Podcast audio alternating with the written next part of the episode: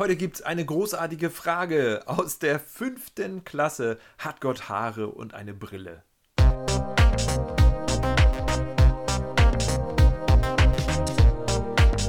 Hat Gott Haare und eine Brille? Herzlich willkommen zur vierten Folge von QA Faith Lab. Als ich die Frage zum ersten Mal las oder gehört hatte, habe ich zuerst gedacht, naja, da kannst du eigentlich kurz was zu sagen, vielleicht fünf Minuten, denn Gott hat natürlich keine Haare und keine Brille, weil er ja Gott ist. Wozu sollte er eine Brille brauchen? Und außerdem, wieso sollte er Haare haben? Er ist ja nicht so ein ganz normaler Mensch wie unser eins. Also er ist ja irgendwie was anderes als ein Mensch. Ja, also von daher dachte ich, das Ganze geht schnell und ratzfatz. Beantworte ich mal eben die Frage.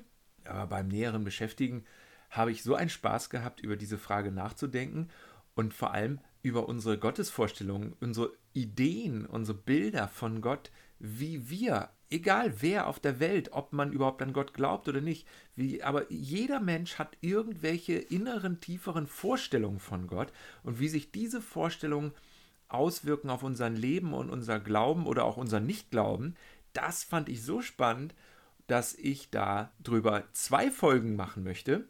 Und dieses hier ist jetzt die erste Folge Dazu herzlich willkommen. Schön, dass du dabei bist. Übrigens, es gibt keine dummen Fragen. Die einzigen dummen Fragen sind die, die nicht gestellt werden.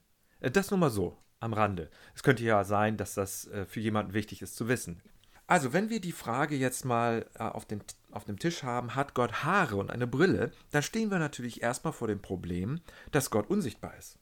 Er hat ja irgendwie jetzt keine bestimmte Form und irgendwie ist er ja anders als wir, als ich und als du er hat kein, auch keinen zeitlichen Anfang oder Ende. Er ist ja nicht irgendwann mal gebor geboren worden, dass man sagen könnte, so da ist er jetzt mal auf die Welt gekommen.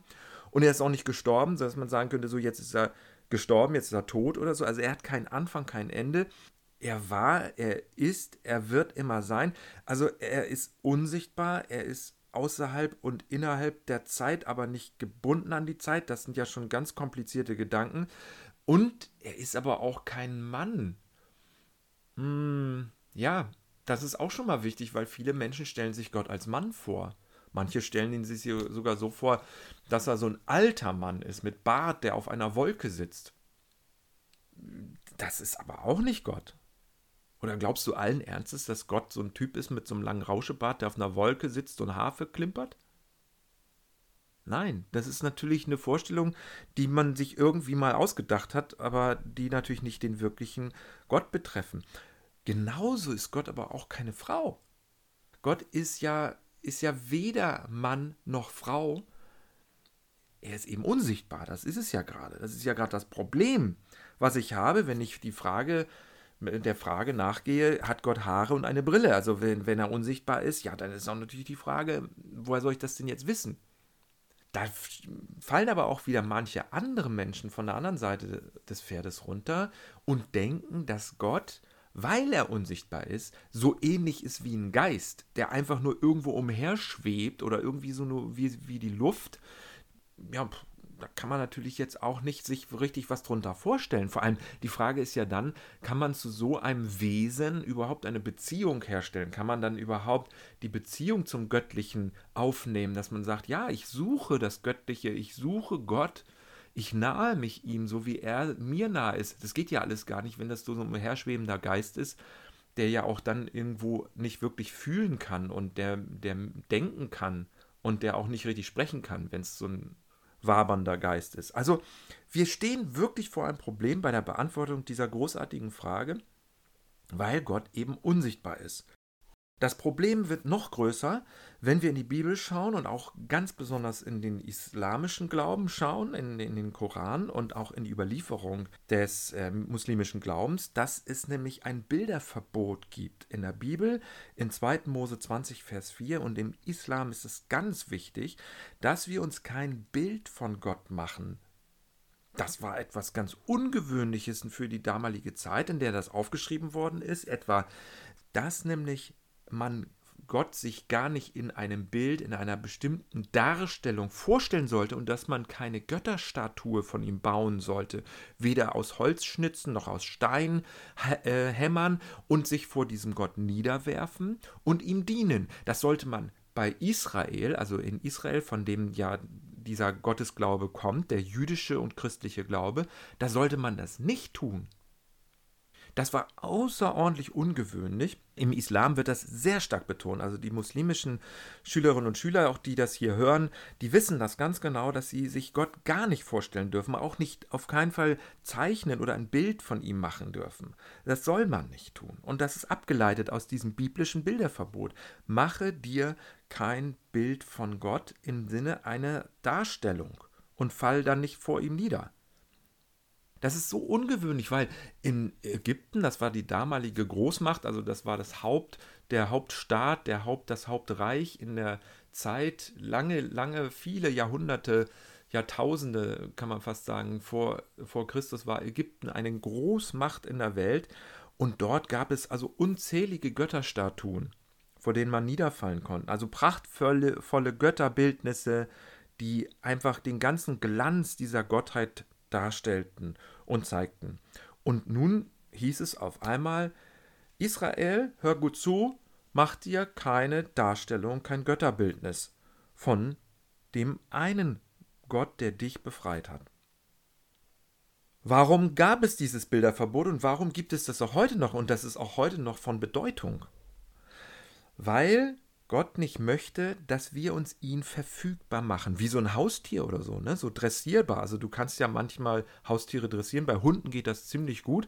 Dann kannst du ganz am Anfang äh, geht das relativ schnell, kannst du schnell üben, sitzt, ne? Dann sitzt der Hund, kannst du sagen Platz, dann macht er Platz. Du kannst auch das ihm beibringen, also so einem Hund, wir haben das bei unserem Hund zum Beispiel gemacht, dem kannst du beibringen, dass man mit einem Handzeichen ihn einfach zum Sitz bringt oder auch mit einem Handzeichen zum Platz. Wir haben dann auch so ein paar Tricks, haben unsere Kinder ihm beigebracht, dass er eine Rolle machen kann, dass er umfallen kann, alles mit einem Handzeichen. Ne? Oder auch, dass er sein Futter kriegt. Da muss er so lange warten, bis wir ein bestimmtes Handzeichen machen und dann bekommt er sein Futter. Das kannst du mit Haustieren super machen. Also du kannst Haustiere wunderbar dressieren und hast eine gewisse Verfügung über sie. Natürlich auch nicht kontrollierst du sie komplett, aber du hast doch da eine relativ große Gewalt drüber und kannst sie so lenken, wie du es möchtest. Und Gott sagt, mach dir kein Bild von mir, weil er das nicht möchte, dass wir ihn so behandeln.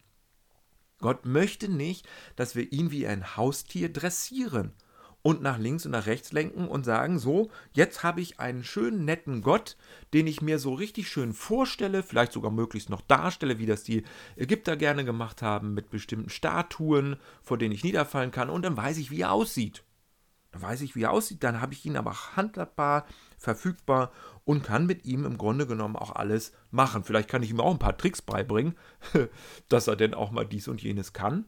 Und ich kann ganz stolz sein und meinen Freunden erzählen und sagen, guck mal, das ist mein Gott hier, ne? Also der hat das hier ganz toll regnen lassen auf meinem Feld und deswegen sind da so gute Weizenhalme gewachsen, deswegen habe ich so leckeres Brot jetzt. Das wollte Gott nicht, dass er festgelegt und festgenagelt wird auf ein ganz bestimmtes Bild, auf eine ganz bestimmte Vorstellung, damit wir nicht denken, wir können über ihn verfügen. Und das ging nachher so weit, dass jüdische Menschen und christliche Menschen später dann von den Römern, als die Römer das Weltreich waren, nicht mehr Ägypten, sondern die Römer, als die dann zur Zeit von Jesus und nach Jesus das Sagen hatten in der Welt, da haben die Römer gedacht, dass die jüdischen und christlichen Gläubigen, dass das Atheisten sind, also dass die an gar keinen Gott glauben, weil die sich geweigert haben, eine Götterstatue anzubeten oder sich eine festgelegte Darstellung von Gott zu machen oder Vorstellung von Gott zu machen und zu sagen, so, guck mal, so sieht Gott aus.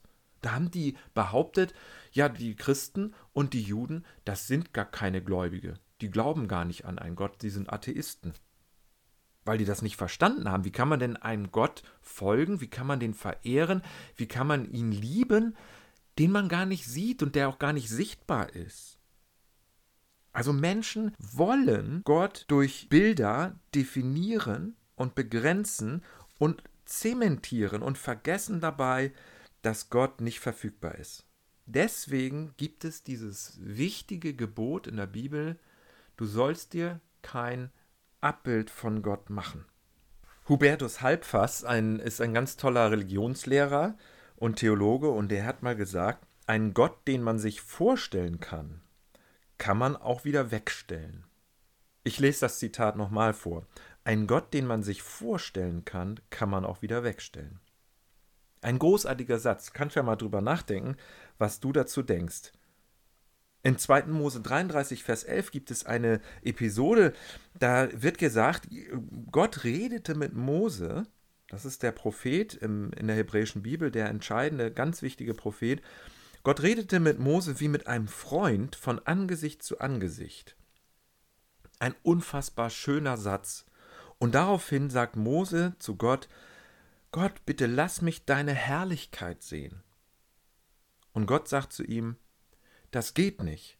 Du kannst meine Herrlichkeit nicht sehen, denn niemand, der mich sieht, überlebt das. Also man kann es nicht überleben, wenn man jetzt Gottes Angesicht, Herrlichkeit sehen könnte. Das wäre so, als würde man in einen unfassbar scharfen Laserstrahl gucken vielleicht. Das, das geht nicht. Und trotzdem macht sich Gott aber bekannt. Trotzdem macht sich Gott auch in gewisser Weise sichtbar, denn er sagt zu Mose, ich werde aber an dir vorübergehen und du darfst mir nachsehen und mein sozusagen mein Rücken, den mich von hinten darfst du mich schauen. Und Gott redet mit ihm wie mit einem Freund. Und das hat so eine Auswirkung, dass Moses Gesicht strahlt und er sein Gesicht bedecken muss, weil er so einen nahen und direkten Kontakt mit Gott hatte. Aber direkt sein Gesicht sehen, wenn er überhaupt ein Gesicht hat, wie wir uns das vorstellen, das wäre gar nicht möglich, weil man das nicht überleben könnte. Daher die Frage schon mal an dich, was denkst du? Können wir unsere Vorstellungen von Gott aufgeben, ohne damit Gott aufzugeben? Also nochmal die Frage, denk doch mal drüber nach. Können wir unsere Vorstellung von Gott aufgeben, ohne damit Gott aufzugeben? Das ist eine komplizierte Frage. Ist eher auch für die Älteren von euch. Was bedeutet das für dich? Was würde es für dich bedeuten, deine Vorstellung von Gott zur Seite zu legen und Gott trotzdem zu vertrauen und dich Gott trotzdem zu nahen, ihn zu suchen und zu sagen, ja Gott, hallo, hier bin ich. Ich bin mit dir in Kontakt und du mit mir. Danke dafür. Aber ich lege meine Vorstellung von dir zur Seite. Was würde das für dich bedeuten? Was würde das bedeuten für deine Ausübung von Glaube, für Gebet, für Umgang mit biblischen Texten, vielleicht auch im Umgang mit dem Koran und mit deiner Glaubenstradition? Das wäre doch mal spannend. Schreib doch mal deine Vorstellung von Gott gerne in die Kommentare. Es würde mich sehr interessieren. Wie haben sich deine Vorstellungen von Gott entwickelt im Laufe deiner Kindheit, im Laufe deines Lebens? Wie haben sie sich verändert? Und wie schwer fällt es dir, diese Vorstellung mal wirklich wegzulassen und Gott immer anders und immer neu zu erleben und zu erfahren? Wann ist dir das vielleicht schon mal passiert? Denn ich bin sicher, alles, was wir jetzt hier besprochen haben, aufgrund der Frage, hat Gott Haare und eine Brille, dass wir uns Gott vorstellen, aber dass Gott immer anders ist, immer größer ist, als wir uns vorstellen können und als wir denken. Und das ist wichtig, das uns bewusst zu haben. Und dafür ist dieses Bilderverbot, dass wir uns von Gott keine festgelegte, gezähmte, dressierte und für alle Zeiten verfügbare Vorstellung machen wollen. Denn immer dann haben wir es nicht mehr mit dem Wirklichen, mit der Wirklichkeit Gottes zu tun, mit der Gegenwart Gottes, sondern dann haben wir einen sogenannten Götzen, dem wir folgen. Und der kann sich manchmal verkleiden als christlicher Gott, als muslimischer Gott, als jüdischer Gott. Das ist egal, als was für eine Religion der sich darstellt. Es ist ein Götze, es ist nicht die Wirklichkeit Gottes. Es ist immer, Gott ist immer anders und immer größer und immer neu und immer frisch und immer lebendiger als unsere Vorstellungen. Das war Teil 1 der Frage, hat Gott Haare und eine Brille? Wie sieht Gott aus? Und wir hören uns wieder gerne beim nächsten Mal Teil 2. Hat Gott Haare und eine Brille? Im zweiten Teil werde ich dann eine stärkere Antwort darauf geben, was es bedeutet, dass wir Menschen bezeichnet werden als Ebenbild Gottes. Hm, und es gibt ja Menschen, die haben Haare. Und es gibt ja Menschen, die haben eine Brille, zum Beispiel ich. Ähm, was bedeutet denn das? Dann in der Zusammenhang der Frage, hat Gott Haare und eine Brille, wie sieht Gott aus, wenn der Mensch, wenn wir Menschen, alle Menschen, jeder Mensch auf der Welt als Ebenbild Gottes bezeichnet wird? Das ist eine spannende Frage. Dazu lade ich dich ein, nächstes Mal wieder dabei zu sein, wenn es heißt QA Faith Lab. Hat Gott Haare und eine Brille Teil 2. Bis dann. Ciao.